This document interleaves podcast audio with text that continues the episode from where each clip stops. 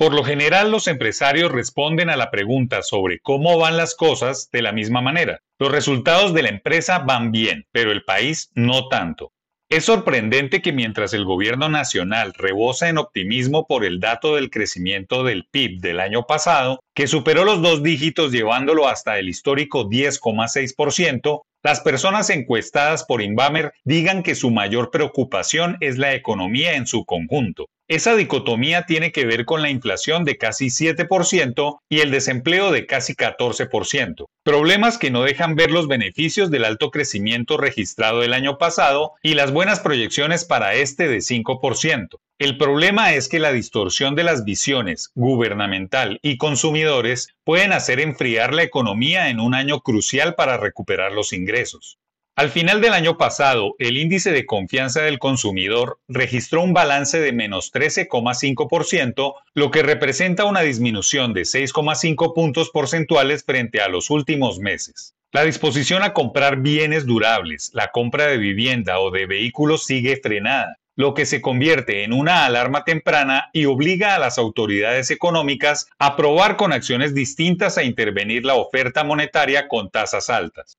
El mantra del Ministerio de Hacienda, el Banco de la República y los gremios de la producción debería ser, la economía no se puede enfriar. Máxime en un año electoral en el que el modelo económico se está poniendo en entredicho por algunos candidatos y hay ideas entre los aspirantes al Congreso de arremeter en contra del libre mercado, la propiedad privada y la libertad para emprender.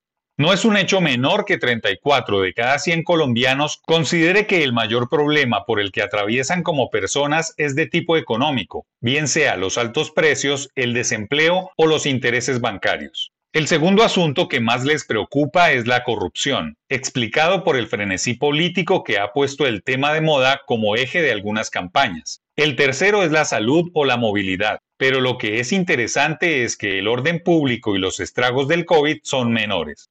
Claramente, las sensaciones de las personas vienen cambiando y el despertar de una larga pandemia ha hecho que la economía y el conjunto de sus necesidades básicas insatisfechas sean la prioridad.